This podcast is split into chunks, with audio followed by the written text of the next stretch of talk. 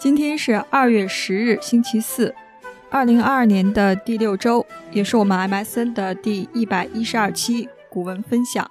我是大梦。这周的文章是《岳阳楼记》。你可能会问，这都一百一十二期了，怎么才想到这篇范仲淹的名作呢？其实啊，我们在第二十六期的时候已经分享过范仲淹的另一篇作品《灵乌赋》。一般一个作者介绍了一次，再来讲他的生平就特别难，不好讲。我们呢又不太想重复自己，所以把这一篇一直保留着。那可能你又要好事儿问了，为啥今天把它拿出来了？这个和我有关，我就觉得吧，这个春节刚过嘛，想找一篇和春天有关的文章，找来找去，我去问郎灭，然后郎灭说：“那咱就庆历四年春吧。”听上去。可能有些牵强，但这也就是我大梦选题的一种 原则和随性吧，根本没有原则。但是我觉得好像就是缘分嘛，既然到了呃庆历四年春，我们就讲它吧。所以这个是 今天选这篇文章的缘故。好，有请今天的主讲人，我自己开题。老规矩，此处可以有掌声。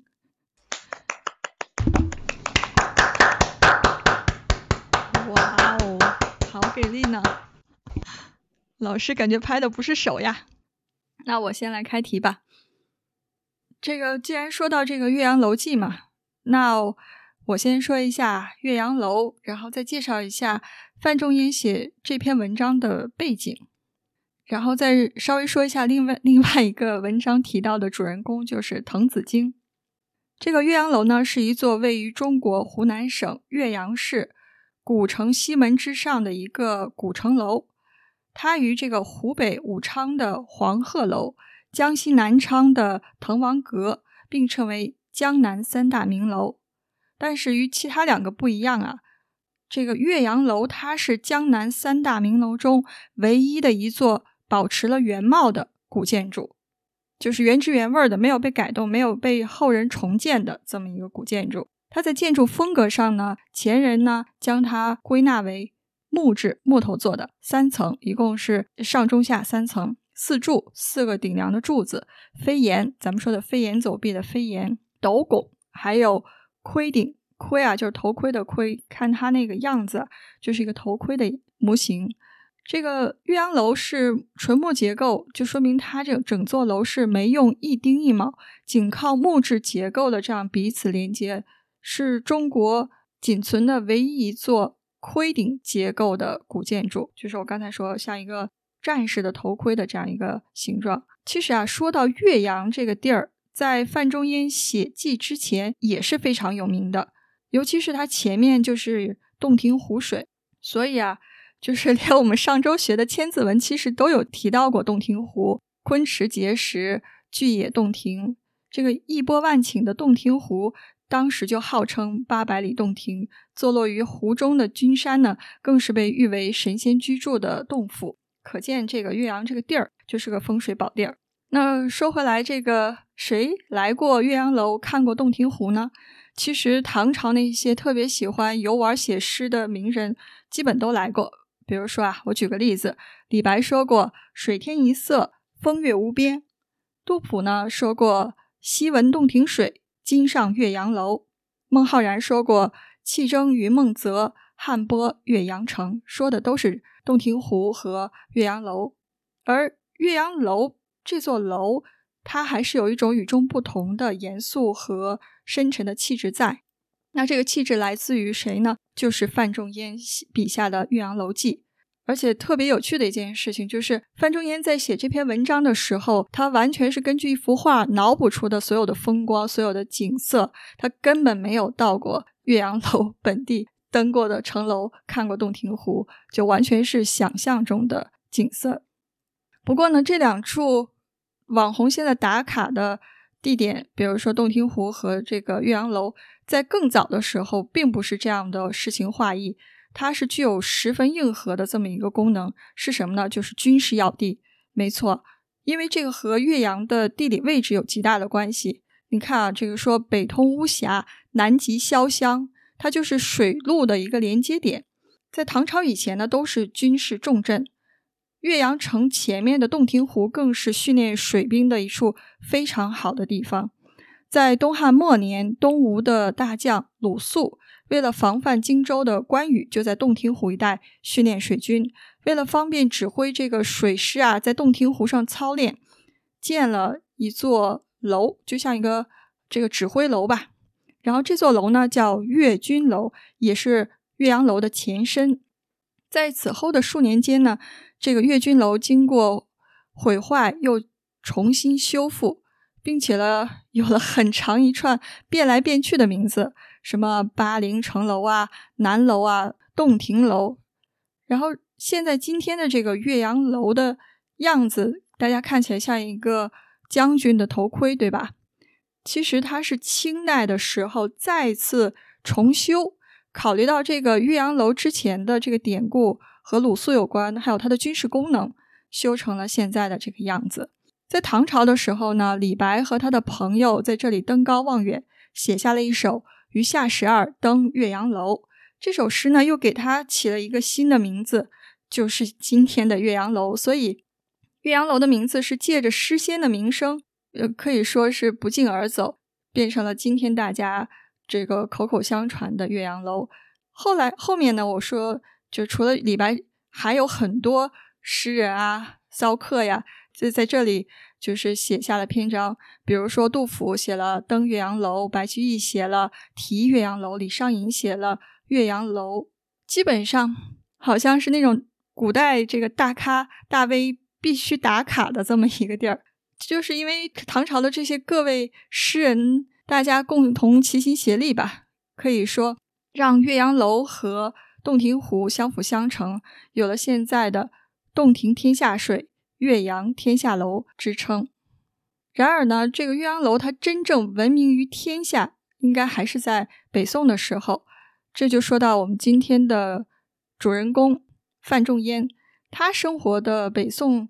其实正处于内忧外患的这么一个时期。对内呢，它是阶级矛盾啊日益突出；对外还有契丹和西夏虎视眈眈。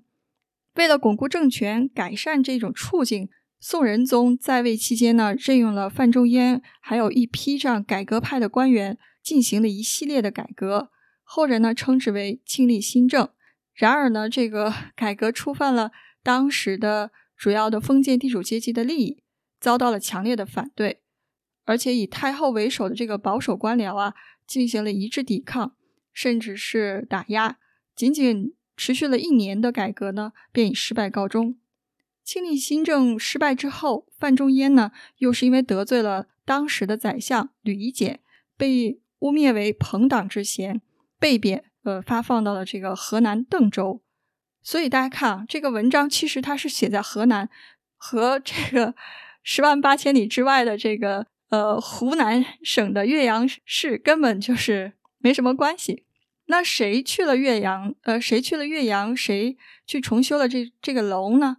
谁请范仲淹？呃，在修复之后写了这篇文章呢？是他的好朋友，好朋友叫滕子京，他也是受到了这个庆历新政的牵连，然后被贬去了呃湖南的岳州。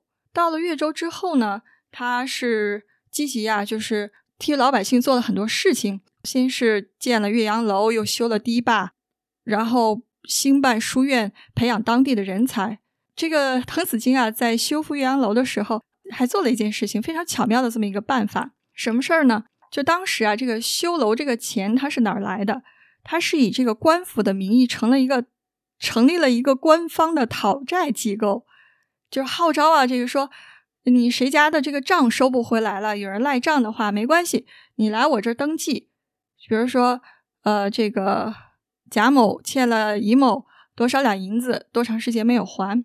然后呢，他就根据这个登记呢，去派兵催债，收回来的债款就用于重修岳阳楼。但是这个钱，你说官方替你讨回来，你又不给他，怎么办呢？他就非常聪明，在这个功德碑上写下了所有的债主的名字，就等于说你这个是等于，呃，相当于捐款吧，捐款免税。现在说的就是把你的名字写上，就相当于你的这个功德一件。这个办法呀，效果特别好。就当时的所所有的这些当地的老赖呀，不得不还账，因为这官府派的人了嘛。然后，然后还有很多人就是说，那得了，我干脆我也捐一点吧，主动捐一点，就等于讨好这个县太爷，讨好一下当时主政的这个官府大人。结果这个衙门大厅啊，就等于说很快就把这个钱集起来了，重修的这个资金筹集好了，然后也顺利的让岳阳楼焕然一新。但是虽然说焕然一新，岳阳楼本身还是缺少一些呃这个文化宣传嘛。后来滕子京就想，那怎么办呢？还是需要有一个人来给我们写一个记。就在庆历六年，公元的一零四六年，他给自己的好朋友范仲淹写了一封信。这个信里面啊，就说你看我在这个岳阳本地执政之后呢，我们重修了岳阳楼。写完了之后呢，我这个。附上一幅画叫《洞庭晚秋图》，你能不能根据这幅画和前人题诗的这个所有的这个唐代名人的诗歌，你再帮我写个记《岳阳楼记》，帮忙宣传一下？所以这个宣传的工作就落到了范仲淹的手里。大家知道，其实很难，因为有前人这么多名人，对吧？我刚才说的，有李白，有白居易，有杜甫，有李商隐，有前人的这个珠玉在前，他。再去写的话，也很可能就写不好就砸了。但是呢，他收到这个画之后呢，并没有就是中规中矩，也没有说就是推辞，呃，不写，反倒是借着这个写湖、写景、写楼，把自己的这些政治抱负融入进去了，也是我们今天为什么这个《岳阳楼记》本身给我们带来的惊喜吧。这个在收到《岳阳楼记》之后呢，滕子京啊，算是喜出望外。一看，哇，天哪，这个文章太有气魄了，把大家想说不敢说、想言不敢言的一些政治理想和抱负都已经写进去了。所以他就邀请啊，这个当时著名的书法家叫苏舜钦，这个他也是苏州啊这个沧浪亭的主人，请求他把全文抄了一遍，书写抄了一遍，然后又邀请当时的著名的篆刻家叫。邵素，邵素把这个墨宝呀刻在了木匾上。基本上，这个岳阳楼四绝，滕子京、范仲淹、苏舜钦和邵素合力完成了这一篇千古绝唱。但是说到这个岳阳楼记呢，其实大家可以看到，今天的景点啊和之前是完全不一样的。现在如果去，岳阳楼呢，它是国家的这个好像五 A 级的景区，能可以看到它是在这个楼的左右两侧分散了大大小小的景点，可以说是众星捧月吧。而非常有意思的就是，先是景观被写入了文章，然后文章又作画了这个景观，就是说这个大家根据文章里面内容又丰富了一下它这个周围的景点。所以可以看到，这个岳阳楼文章本身，它也是为当地的这个旅游事业做出了很多的贡献。尤其是我刚才说这个非常非常罕见的，好像是中国唯一的一座盔顶建筑。所以大家去的话，一定要不能错过，也看一下中国这个唐宋建筑的风采，也是非常非常经典的木质建筑。好，那说到这儿呢，《岳阳楼记》呢。可以说是我们背诵的篇目，大家是耳熟能详的。每年的农历九月十五日被定为岳阳楼日，所以去年二零二一年的十月二十日也是农历九月十五，是岳阳楼记诞辰的九百七十五周年的纪念日。接下来呢，我们就和大家一起分享这篇文章，有请聊聊《岳阳楼记》，范仲淹。庆历四年春，滕子京谪守巴陵郡。越明年，政通人和，百废具兴，乃重修岳阳楼，增其旧制，刻唐贤今人诗赋于其上，著于作文以记之。余观夫巴陵胜状，在洞庭一湖，衔远山，吞长江，浩浩汤汤，横无际涯。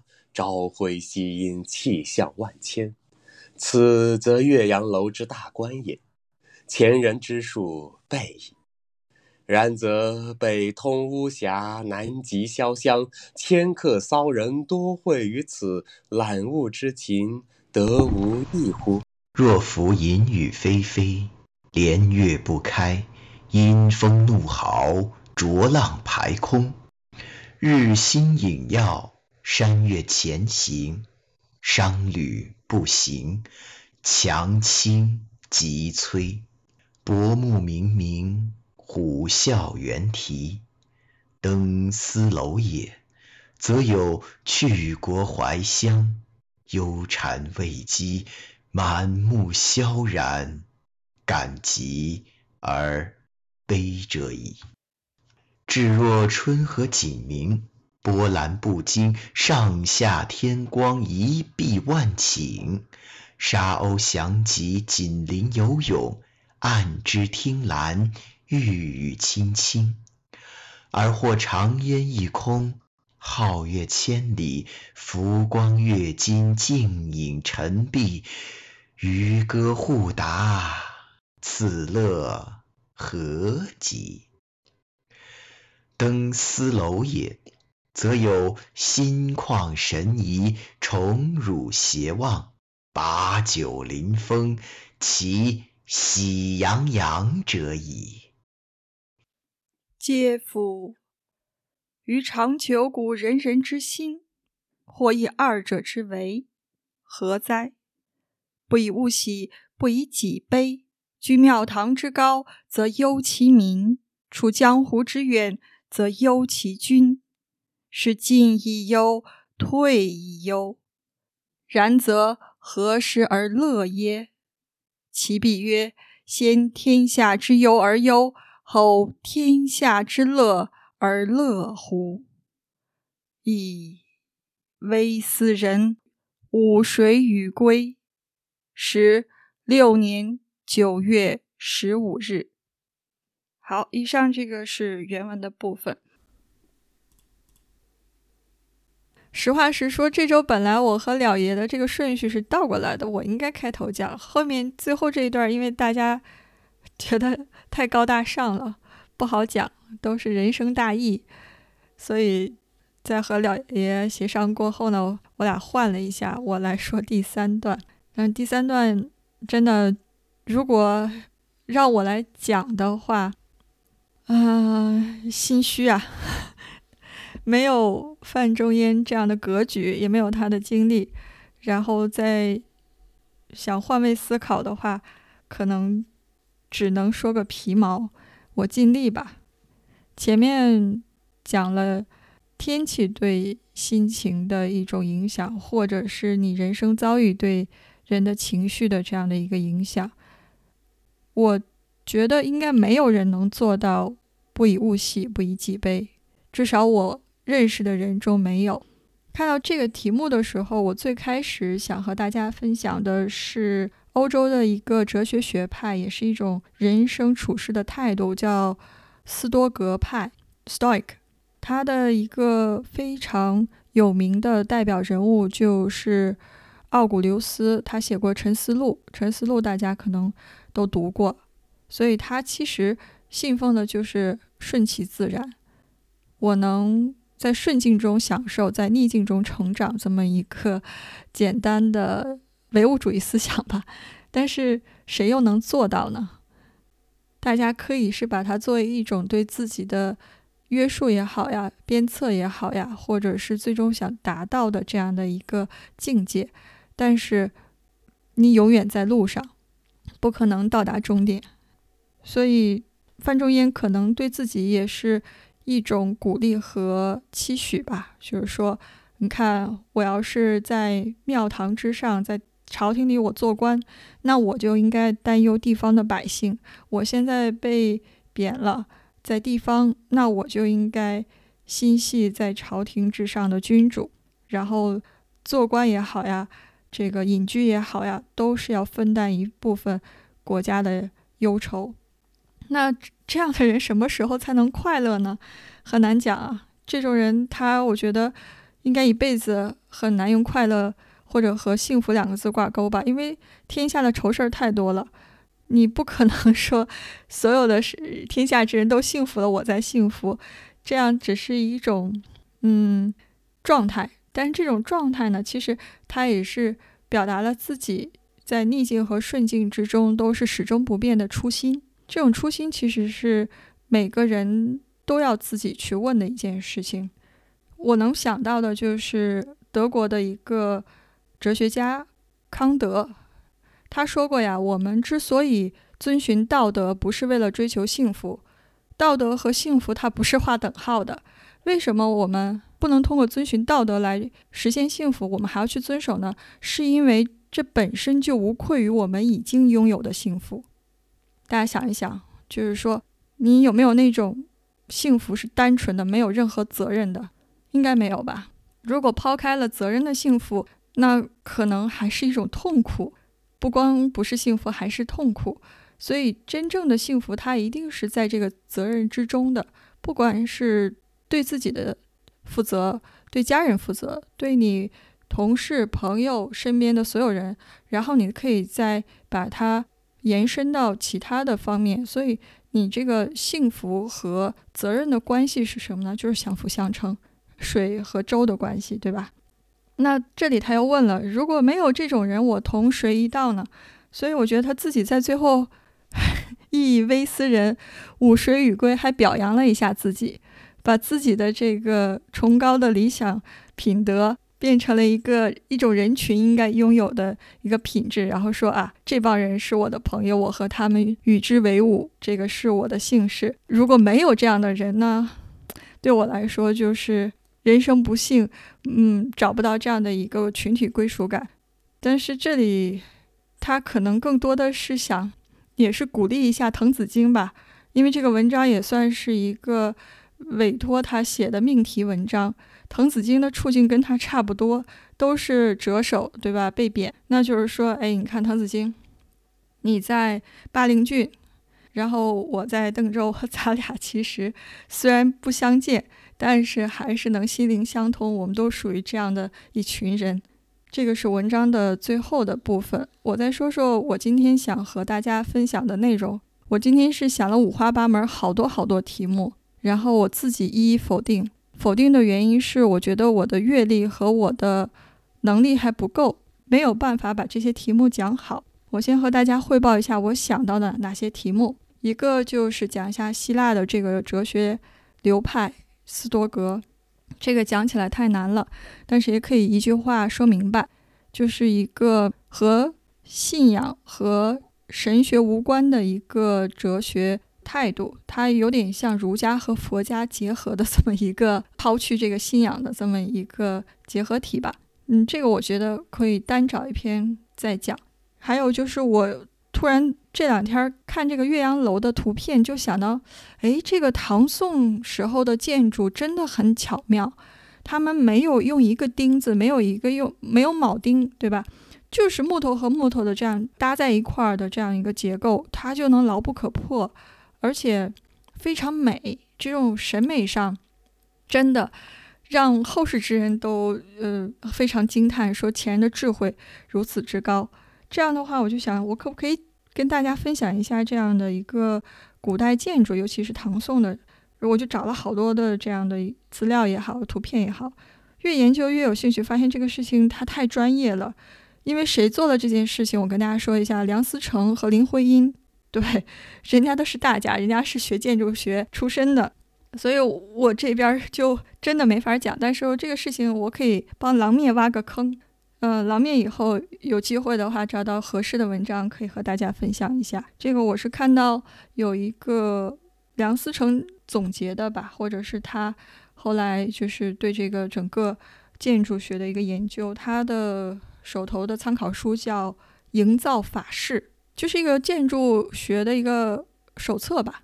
但是他其实拿到这个书，他也没看懂，因为当时的术语现在都不知道是什么意思了。他是后来在天津。找到一个当时的这么一个建筑，就是宋代的，在独乐寺里面的观音阁。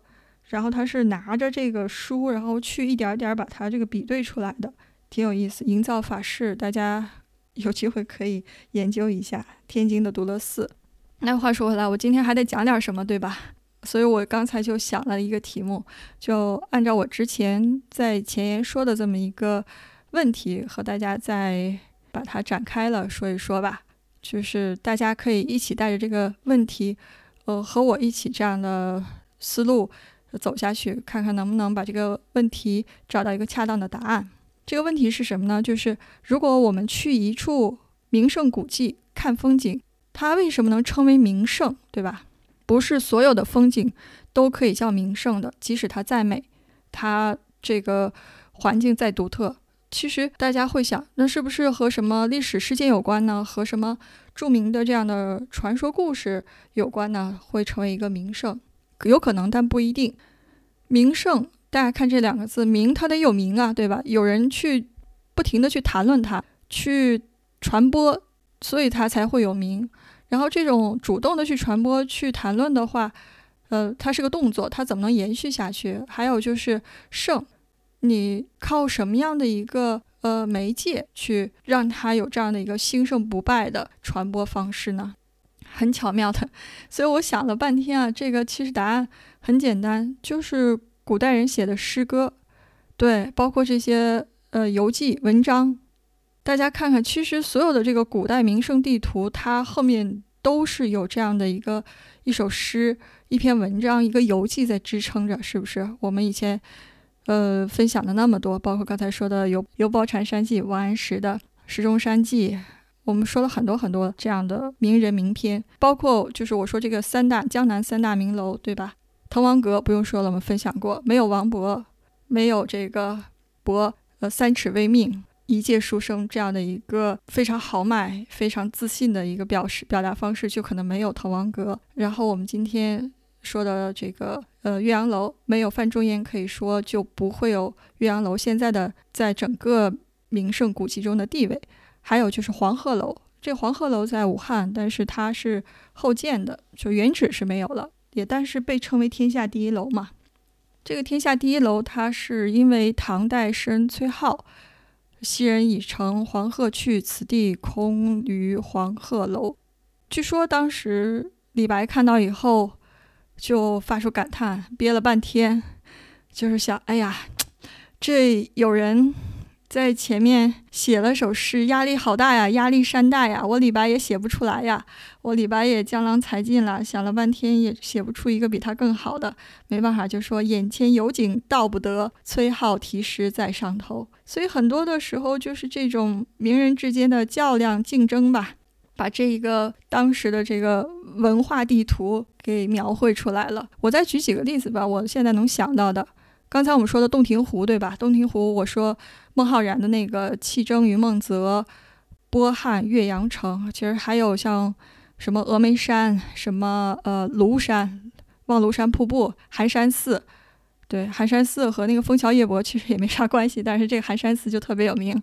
还有凤凰台等等，大家能想到的这些名胜古迹，后面它都是有诗人的留下的足迹，还有留下的篇章。换句话说，这个名胜它不是一个空间的概念，它是一种诗歌艺术欣赏上的一个认知上的共识。这些所有的呃历代的文化名人，他们达成的一种文化共识。那这种共识它又是怎么创造出来的呢？它不是凭空的，对吧？就是说，怎么为什么唐朝盛极一时，宋朝后来的这样的一个兴盛啊脉络就不如之前呢？其实你要是问李白，你或者问白居易、问李商隐、问杜甫，他们也不知道。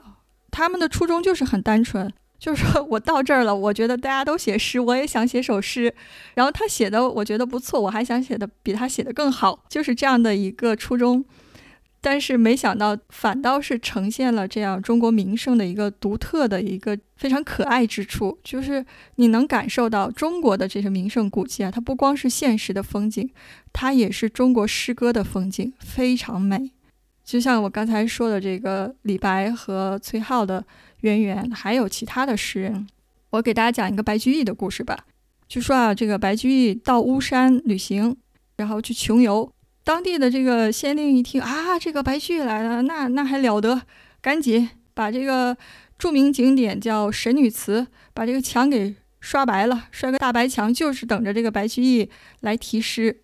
这个墙刷好之后呢，这个白居易也来了，然后县令就这个磨好墨，献上笔，就是说，哎，请您给我们这个来这儿题题首诗。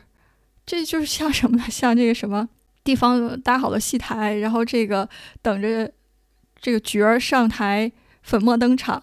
然后白居易来了之后呢，他也挺聪明，他没马上就写，他看看前面都有人写了什么诗，然后看啊，这个提了诗，那个提了诗，大概有三四位，就是他很尊敬的呃前辈高人写下来了。然后他想，哎。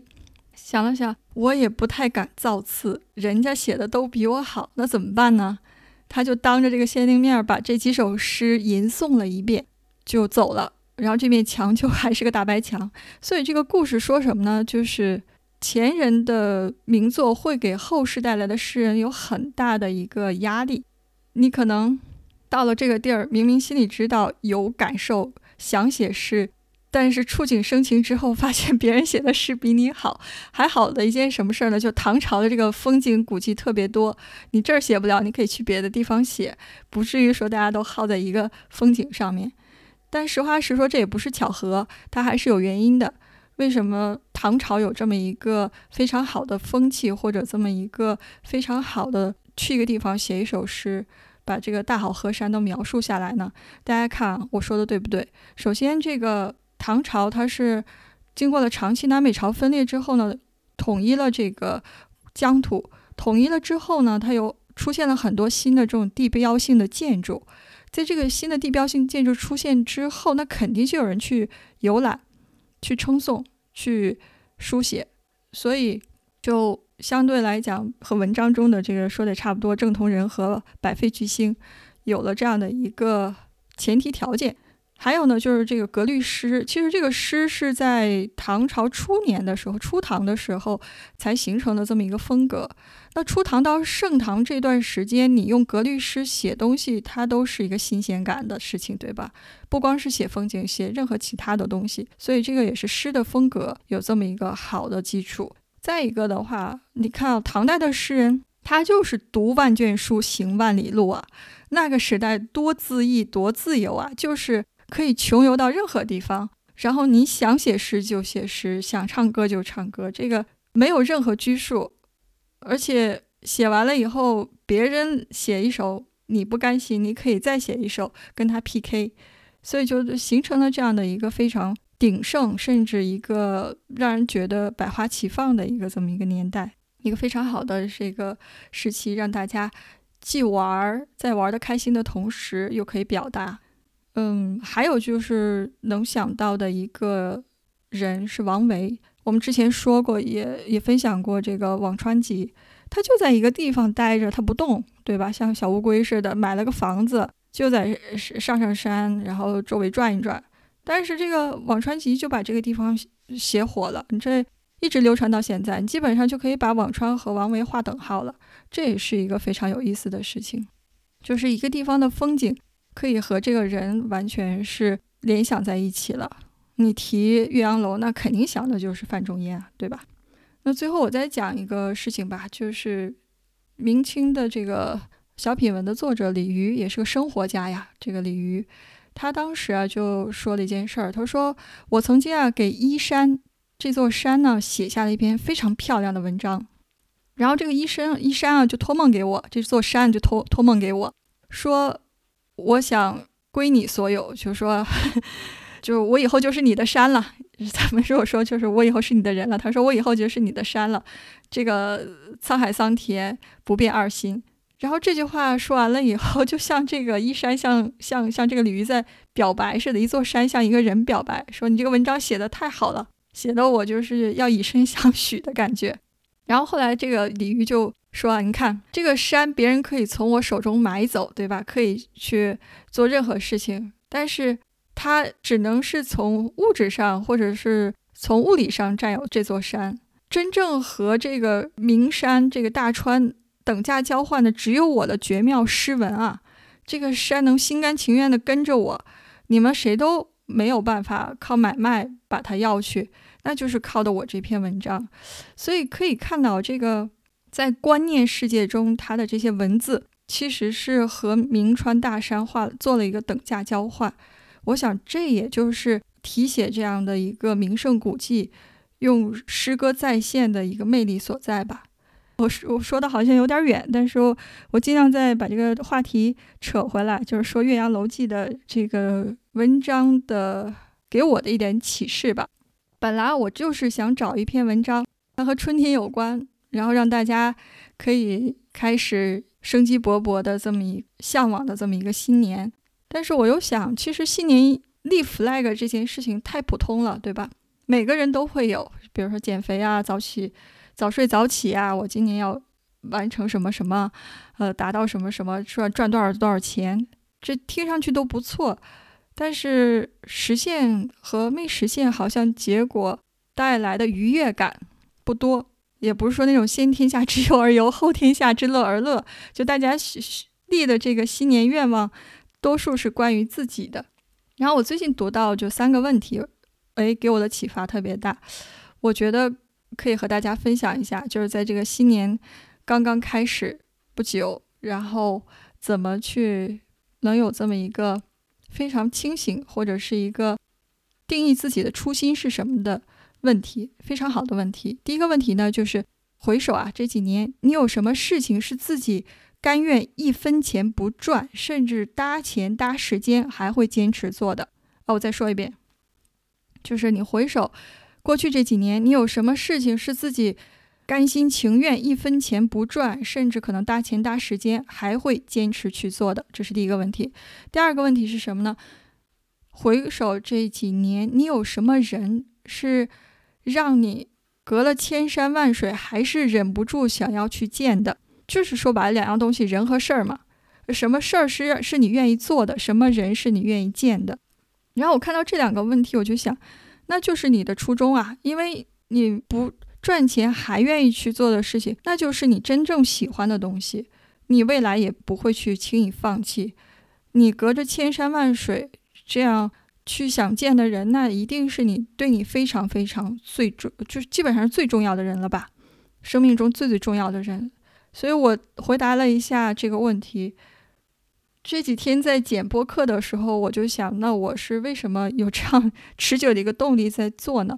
而且确实，大家知道，我们 MSN 所有成员都是用爱发电的一种感觉。每天大家挤出时间去读文章、去准备，每周花时间去做剪辑、上传播客。其实，在在外人看来，可能真的是一件吃力还不讨好的事情，因为我们图个什么呢？首先看这个播客本身，虽然它是一种分享形式，能让我们被听到，但它的时间投入的成本其实是蛮高的。我自己的答案就是，它是我自己心甘情愿做的一件事情，而且是我不赚一分钱也会坚持去做的事情。首先，我就想，如果多年之后，我们 MSN 在一个什么地方，什么五十周年聚会的时候，然后安山老师穿着他那件米色的这这个毛衣外套，然后我们说这个啊，当年怎么怎么样，我们再把这个东西拿出来听一听自己当年的分享，当年的想法，当年的声音，都是一件很亲切的事情，就给自己也做了一个记录，同时也是让大家知道了我们学习的。这样的一个初心和我们不断坚持的成长过程，也是见证了我们挺好的一件事情。然后再说一下这几年有什么人让我自己就是隔千山万水还想去见。我在想，除了我家人爸爸妈妈以以外的话，我觉得就是我可能一路走来的一些朋友。这些朋友可能分散分散在世界各地，但是这些朋友真的是见一面少一面的朋友。一个是有自己的这样的事业生活，再一个的话，新冠这样的一个。情况之下，我们不知道什么时候真的能去和大家再去见面，所以我在想，我们每周周四晚上这共处的这一段时间，几个小时，其实就是我们最珍贵的。大家能够抛开屏幕上的任何文字，还有就是时间和空间的距离，聚在这里聊聊天也好呀，说说自己这周的烦恼，或者听听别人的烦恼，自己高兴高兴，都是好事儿。所以我在想，这两个问题也解答了我读这篇文章的一些个人感受吧。好的，那我先分享到这里。各位听众朋友，大家好，以上就是今天 MSN 的全部内容。我们今天所讲的文章是范仲淹的《岳阳楼记》，他是一位刚正不阿、忠君爱民的能臣贤人。他以诸多的优秀品质而著称，成为了世世代代受到尊敬的前辈。